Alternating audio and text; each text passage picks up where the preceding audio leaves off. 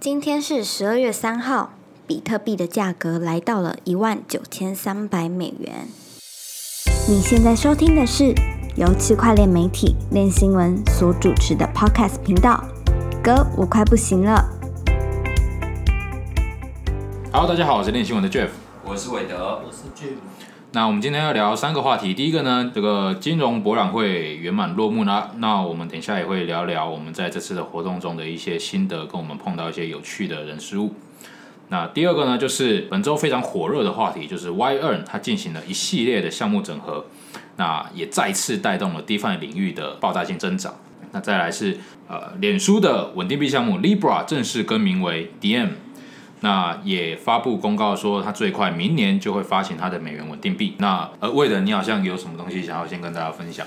我是这样子 Q 进来的，就是上是上礼拜吗？就是对啊，上礼拜上礼拜上礼拜是那个什么下跌，你说你说亏赔钱那次，对，就是有一次那那有很多次，我不知道你是哪一次。靠，就就是上礼拜的下跌，反正我就是有赔了一些钱，然后嗯回家的时候就觉得心情比较郁闷，然后那时候又是那个 Black Friday，呃，之前我们不是也有也有一集是有聊过这个内容，就是说，哎有吗？没有吧？你你是就 Pornhub 的那个哦 Pornhub 哦，那就我们有上礼拜是录聊的，然后你应该是晚上回家买了。对对对，可以啊可以啊，赔个钱就是敲一下，就是输个押，我觉得还是蛮合理的。我觉得我没有。靠，我只是觉得，我只是觉得说有一种消费冲动，因为你赔，当你赔了很多钱之后，你就想说，干，你就是觉得我这一点钱都赔了，这一这这个钱花下去有什么关系你？确定是消费的冲动还是什么冲动我？是消费的冲动，是消费的吗？因为我就想说，然后我就，我就因为我刚好写这个新闻，然后我想说，好吧，买下去了。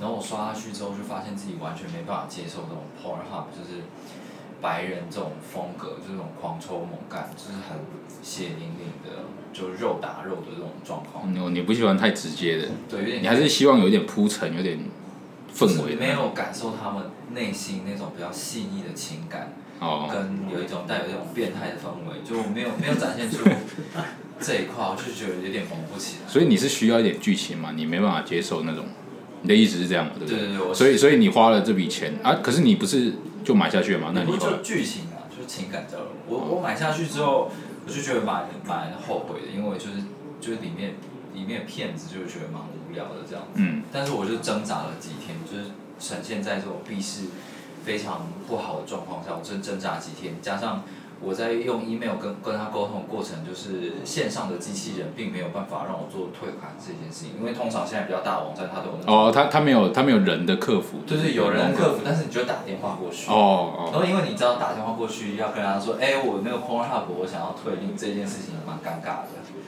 然后就总之我就挣扎几天之后，我还是有我还是有就打拨电话拨到美美国去，他有问你理由是什么？没有问我理由我没是什么，有问你理由。但总之对方是一个那个印度人，他还问我说，那我们可不可以送给你其他网站的那个免免费订阅一年这样子？嗯我就说我没有，我就会说我没有必要，我只是想要退款而已。那总之就是经过周旋，然后大概花了二十几分钟，他一直叫我就是，请你等一下，请你等一下。花了二十几分钟之后，终于就是把我的那个终身订阅制退掉了因为因为是得到终身会员嘛，对啊，对啊。就退部分退款，然后变成一年制的会员。哦，最后部分退款这样。对对对，所以就是大家如果有想要看 Pornhub 的话，可以来跟我要，可以看这个 Premium，就是这种深度会员才看。估计这集发布你应该是 私讯会塞爆，我觉得应该蛮多人想知道那里面影片是什么。可能吧。啊，这个比较新三色的话题聊完，那我们来聊一下正式的话题，就是这个金融博览会圆满落幕嘛。那我们练新闻也有在那边摆一个摊位，然后就是其实我们也也没有没有没有说要推什么产品或者什么，因为毕竟我们做媒体嘛，对啊，我们也没有什么特别的产品，嗯，我们就对不对？内容就是我们产品啊。对啊，我们就是内容而已啊，所以跟其实基本上跟路人或者是说跟这些跟这些来参观的人交流，基本上我们都是先大部分都是在跟他们科普一嗯，些区块链跟加密货币市场的一些一些小知识，这样。对，对，那那这个金融博览会其实大部分都是就是是银行业对，所以其实我们本来有兴趣说，哎，如果有时间的话，我们去跟各个银行的，不管他们是理专还是他们的他们的主管，嗯就去聊聊说，哎，那他们最近对比特币的看法是什么？嗯嗯，对啊，看他们对区块链、对加密货币、对比特币的看法是什么。但是我们发现靠靠北真的太忙了，对对那再加上我觉得他们应该也忙，跟我们采访啊，他又没有办法签单，也没有办法什么，我觉得他们应该也懒得会理我 们。对啊，那主要是我们太忙了，所以没没什么机会跟他们做到交流。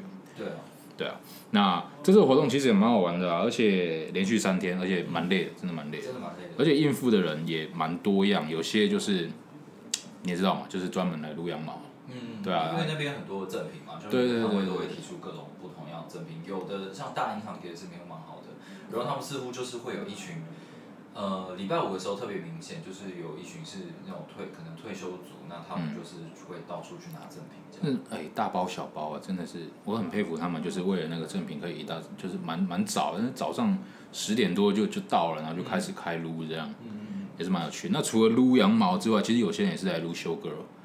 如果有人哎，如果有在听的人应该也知道，就是就是我们那个摊那个馆有有修 girl，嗯，对，那有些人哦，那真的厉害，他那个手机，哇塞，他那个闪那个灯，那个那个叫做什么？那个怎么怎么怎么讲？自拍灯，自拍灯，反正他们就是摄影的那个光圈嘛。他一只手机有四个，哦，有四个灯，哦，好屌，就是这样拍照，然后很专业，一个一个这样拍。嗯嗯，我真的觉得真的是这些人也是蛮蛮呃，这就是展展场蛮厉害的文化，他们总是会存在，就跟着跟着对啊 show girl 这样。对啊，蛮有趣的啊。反正但是呃，因为我们这个馆有修过啊，就是也间接就是吸引了蛮多人潮。然后隔壁的隔壁的摊位也是在那三天也签了蛮多张的。对啊，对啊，但我都没有跟 show girl 拍到照，有点可惜。你哎、不对，你女朋友会听哎、哦，还是你觉得没关系？这没有关系吧？这没关系不一样，就是跟就是对，就是拍照而已啊。拍照而已嘛。OK 啊，拍照。我倒是知道有人就是吃饭时间跟修哥一起吃饭，躲在那个背板后面。这个部分可以剪掉吗？谢谢。没事啊，没有说谁，没有说谁。好，那我们来分享一下，就是我们在这次活动跟大家交流的时候，嗯，发生一些比较有趣的事情。我自己啊，我自己主要都是在跟人家科普一些比特币跟区块链的东西。哦，其实你会发现一件很有趣的事情，就是他们并不是没有兴趣对加密货币没兴趣，而是他们不知道怎么开始。就是我觉得这还蛮合理的，就是说人对陌生的事物都会有一个排斥的一个一个一个反应。对，对他们就是对陌生的事物，他们比较没办法去快的去接受这样的事事情。你觉得你遇到最多的问题是什么？我遇到最多的问题，大部分都是问我说比特币是什么？哦，，对，那我要怎么买？其实大部分是这个，嗯，你就感觉得出来，他们其实是有兴趣的。哦，对，但是呃，那变相的你会发现说，其实好像在在提供新手的方面的资讯，好像呃比我比我们想象的还要再基础。你懂我意思吗？就是他们是连交易所跟交易所之间的转账，对他们来讲都是有困难的。嗯嗯嗯，很多人会问说，那要怎么开户？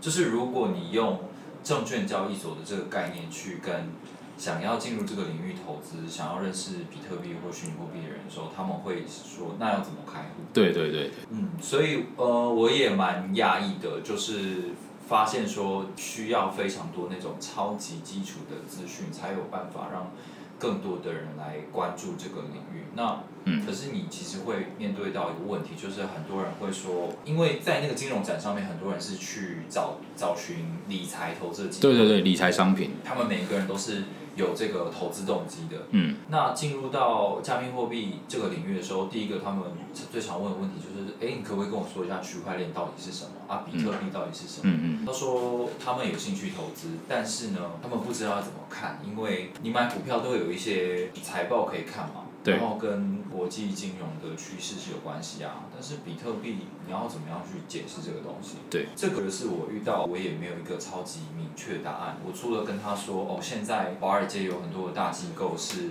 呃选择进入比特币来做一个对美元通膨的避险资产，资产之外，我好像没有办法给他一个很具体的理由，因为对我们来说，我们可能都是看一些消息面，然后那些消息面其实跟币价，我觉得也不是有超级直接的关系，这样子。嗯嗯对，所以我觉得这可能是我遇到最大的问题吧，在解释这个东西东西的上面，这样。嗯。那俊哥，你有在这次活动上面，你有遇到什么特别的人吗？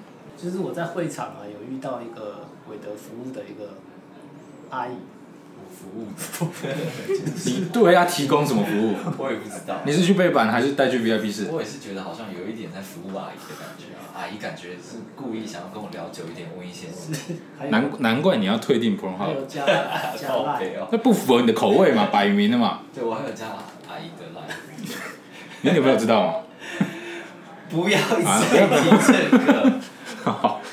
就是那个阿姨啊，其实是个元老级的加密货币投资者，她十五块美金进以太币。哦，难怪你要为他服务，不想努力了嘛不。用不是啦，哦他自己不是啊他自己自爆的，我不知原本不知道。十五块，然后在以太的历史高点一千多出掉，嗯然后看起来也不像腐烂的样子。嗯，然后我觉得他这种情形一定是用闲钱去投资的，嗯，不然如果那是你的身家的话，它总价值可能涨到一百万，你根本就受不了了。嗯然后稍微跌一点就快哭了那样，对啊，所以请用闲钱投资。这个阿姨我有跟她聊了一下，然后我有问她说，因为我很好奇，通常呃中年人、中老年人要进入这个虚拟货币的领域，他可能要有事前做很多的准备知识，然后他才相信，然后才愿意进场。我就很好奇说他为什么愿意进场？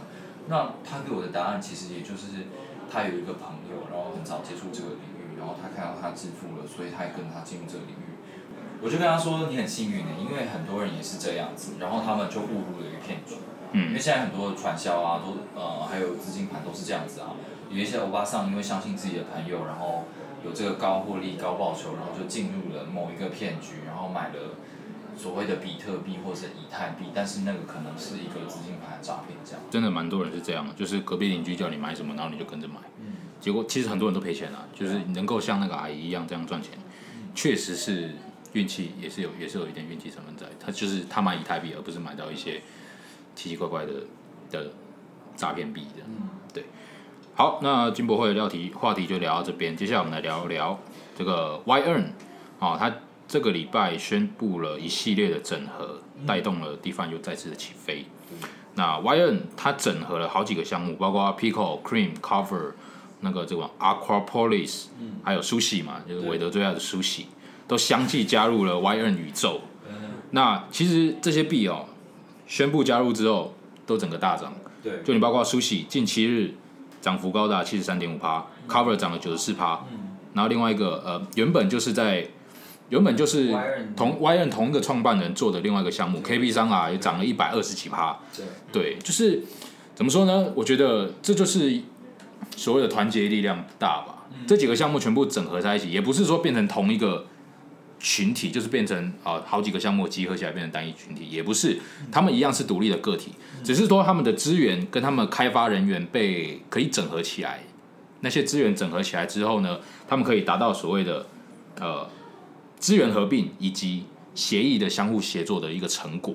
所以我觉得蛮有趣的，就是说，呃，这么多的项目集结起来，可以扩展到什么样的地步？对，对我自己觉得这样蛮有趣的。那同时啊、说来惭愧，我们练新闻，平常都在关注这些东西，是啊，一个币都没买，我们是不是应该要检讨一下这一波？哇靠，完美踏空！你又不知道什么时候可以进场。苏西，你不是每天都在看吗？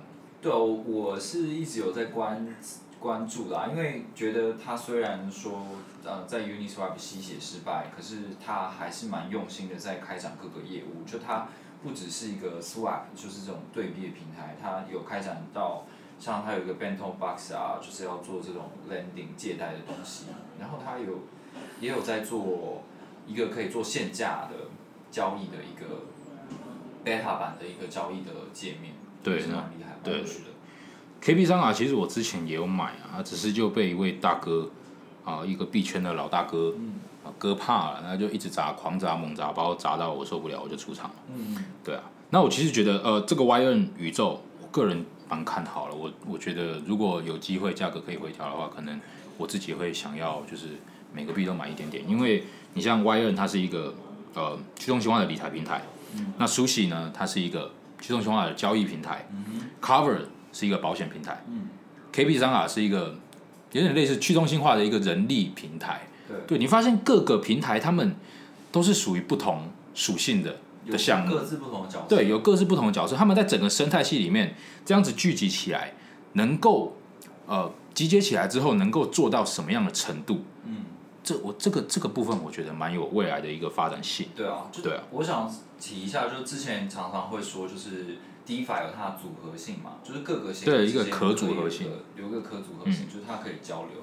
那在之前的交流，感觉都是，呃，币我这个协议跟你这个协议之间的一个币对币的一个一个交流这样子。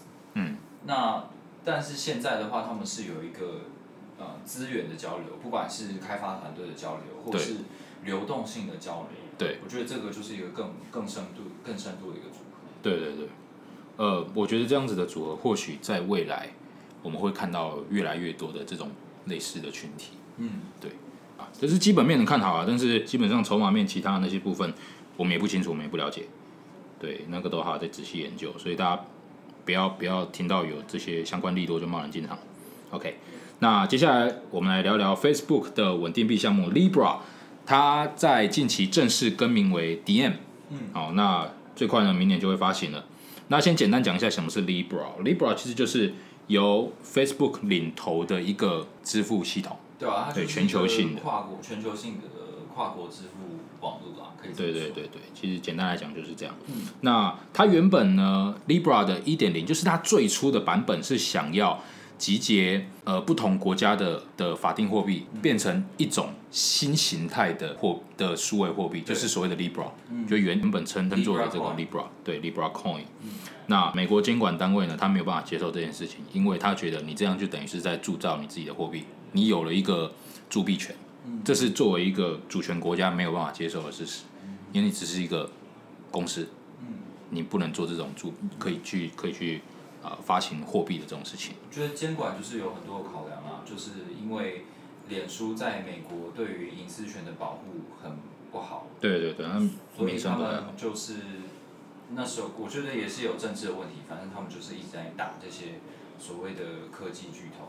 然后还有 Libra 一点零的时候，他在做的是他的目标是朝向一个 permissionless 的网络，就是最终是每个人可以去做直接 P to P 的做啊、传输交易的。那这个东西的话，就会踩到很多呃反洗钱的疑虑。对对对，就基本上，呃，大家也不用去去去琢磨说它一点零的版本是怎么样，你只要知道说它一点零版本非常的理想化，那也触犯到了监管单位的底线。对所以呢，它为了能够让它的 Libra 这个支付系统能够顺利的上线，所以它改了一个版本，那也就是所谓 Libra 二点零。那这个版本最主要的改动是什么呢？就是呃，它不会铸造一个新的 Libra，就是不会再用各个国家的货币去铸造出一个新的货币了。它要直接做各个国家一比一锚定，就例如说美元的稳定币，啊，它就是用美元来做锚定。对啊，例如说日本的稳日日元稳定币，那就用日日元去做锚定。对，就这这种的稳定币，在现在的呃监管下是能够被接受的，所以 Libra 它就是妥协，然后做了这样的跟动。而且它是变成一个高度监管的网络，它不会朝向一个 permissionless，它是一个需要允许才能加入的网络。然后所有跟它合作的，呃，这个叫什么虚呃虚拟资产的服务商，都必须要接受监管。对对对，这基本上就是它向监管妥协了嘛。那 Libra 这项目其实我觉得蛮有趣的一个特点，就是它非常爱改名字。你有发现吗？有因为它原本的那个官方的钱包商叫做 Calibra，然后后来改名叫 Novi，嗯，对。那现在呢，它原本叫做 Libra 的这个代币又改名为 DM，对，对。那为了为什么他这次要把 Libra 改名为 D DM？我觉得应该蛮多人会蛮好奇这个问题的。对啊，我觉得从他们把那个 Calibra 改成 Novi 开始，就很明显，因为脸书被打得太严重了。就 Libra 它其实是一个协会，然后它里面成员有非常多的企业。那脸书也一直强调说他们是去呃主责这个开发的事情，嗯可是他们不会掌控整个 Libra 的网络这样子，嗯大家不要把他们联想在一联起，想在一起。所以 Calibra 里面，呃，Calibra 这个公司是属于是属于脸书旗下的，所以他就直接把它改名变成 Novi，就我不要跟 Libra 有太多的关系，反正我只是 Libra 网络底下的一个钱包公司大家还是可以去做很多 Libra 的钱包公司这样。嗯那这次到了这个 Libra 协会 Libra 网络，它自己直接改名这个叫 DM，就是拉丁文的 day，就是天一天的天的意思。那他们目前的这个 Libra 的呃执行长，基本上也是一个二零二零年才上任的一个新新人，他之前是在汇丰银行工作的，嗯。呃，也是跟法务相关工作的呃一个先生，他就说为什么要改名，就是因为现在全国全世界的这个监管机构都把 Libra 这个名字太深入在他们脑袋里面了，因为 Libra 一点零的时候可能有很多不好的印象，就觉得说，嗯，他们可能会侵犯隐私啊，然后没有办法做好反洗钱啊，或者是影响这个货币金融稳定等等的问题，所以他们干脆就把它改了一个名字，然后让，呃，这个这个项目就是变得不要大家有代号不好，然后就是重新重新啊改重新出发重新出发，重新出发，对。就是呃，他们会觉得，所以所以意思是他们觉得 Libra 这个名字会很让大家很容易去联想到 Facebook，对啊，就是会有一个很挂钩的那种既定印象，对所以他们干脆呃把名字改掉。对啊，到现在都还是很多人在讨论啊，就说哦，那个 Libra 啊就是 Facebook 的啊，然后他们就会如何如何侵犯大家的隐私，或者是侵犯国家货币主权等等。那 这也蛮有趣吧？那不是治标不治本嘛，对啊只是改了名背后的所有的可能就是社会忘性很快吧。哦，也是啊。那呃，我觉得台湾用户其实蛮有趣的。我因为我之前有在跟认识的人有聊聊过嘛，我说哎、你们知道脸书要发数位货币吗？对他们都其实大家都不知道。对对，但是我不知道为什么我们写 Libra 相关文章的时候，但关注度又蛮大的。我也我也不太我不太清楚这些这这部分的读者到底是从哪里来。我就圈内人吧，圈内人跟跟就还有对那个金融，很科技金融创新、科技哦金融创新有比较有兴趣的。那啊，我这边蛮好奇一个问题，就是那他 Libra 更名的叫 DM，他说最快明年会发行，那会是明年的什么时候？我这靠腰我怎么知道？但总之就是因为现在这个所谓的 Libra 协会，就是它现在叫 DM 协会，它是注册在瑞士嘛。那他们这个支付的执照也是在瑞士金融监管局里面等待嗯审核当中。那有媒体消息传出来说是最快是明年一月啦。嗯。可是如果只有瑞士金融监管局一个监管机构点头的话，你要在全世界都要做这种稳定币的流通，可能还是需要跟各国的。他可能还要在各对，还要再逐一突破，还要再逐一的去跟各个国家的监管机构谈。对啊，对啊，嗯那我蛮好奇一个问题，就是台湾用户有办法使用这个支付系统吗？我觉得是有机会，因为根据这个 Libra 的白皮书，也就是现在的 DM，嗯，只要你是这个 VASP 的话，就是虚拟资产服务提供商，嗯，呃，最直接的想法就是虚拟货币交易所，对，你可以跟这个这个 Libra 的协会合作，然后嗯。就可以去交出交换这个 Libra 的处理处理 Libra 代币的一些金流的业务，这样。对对对，哦。可是就是你相相对应的是要接受监管机构还有 Libra 就是 DM 协会的呃监管。嗯，哦，OK，了解。那么 DM 它之所以在全球关注度那么高，主要原因就是因为它主要推动者就是脸书 Facebook。那作为一个这么大的一个全球社群平台，它拥有的用户基数那么多，它这样的支付系统能够把当前的支付的基础设施改善到什么样的程度，或者说又能够带来什么样的用户体验，我觉得是未来一两年大家呃可以亲身去体验看看的一个一个改变。对我觉得同样改变都是这样嘛，就是它在无形之中改变了我们的生活，对对不对？因为当我在国中的时候，我哪有想到我们的手机可以用这样子，就是触控式的。嗯，那或许未来法币真的会消失也说不定，数位货币真的会在我们的生活当中去呃成为成为一个最主要的支付角色。对，对，好，那今天的 podcast 就到这边，谢谢大家。谢谢大家。Libra，呃，现在叫 DM，这好烦哦，改个名字就又要解释 DM，又要解释 Libra，真的是一直改。对哦，反正，那以后以后文章要怎么写？你不觉得这样很那个吗？就是你看我们的 DM 前然后那大家搜寻就会搜寻 Libra，而、我们文章又写 DM，然后大家看到 DM，DM 是什么东西？就就就关键字前面关键字都白费啊，王八蛋。没关系啊，就是媒体，我们是媒体，媒体就是要改变大家印象。好了好了哎，我刚刚要讲什么？如果大海能够带走我的哀愁。你想要关注区块链产业，但没有时间看文章吗？我们用说的给你听，那些练新闻没有写出来的主编心里话，都在哥我快不行了。不想要错过区块链产业动态，现在就按下订阅按钮。我们每周一会不固定的更新当周时事哦。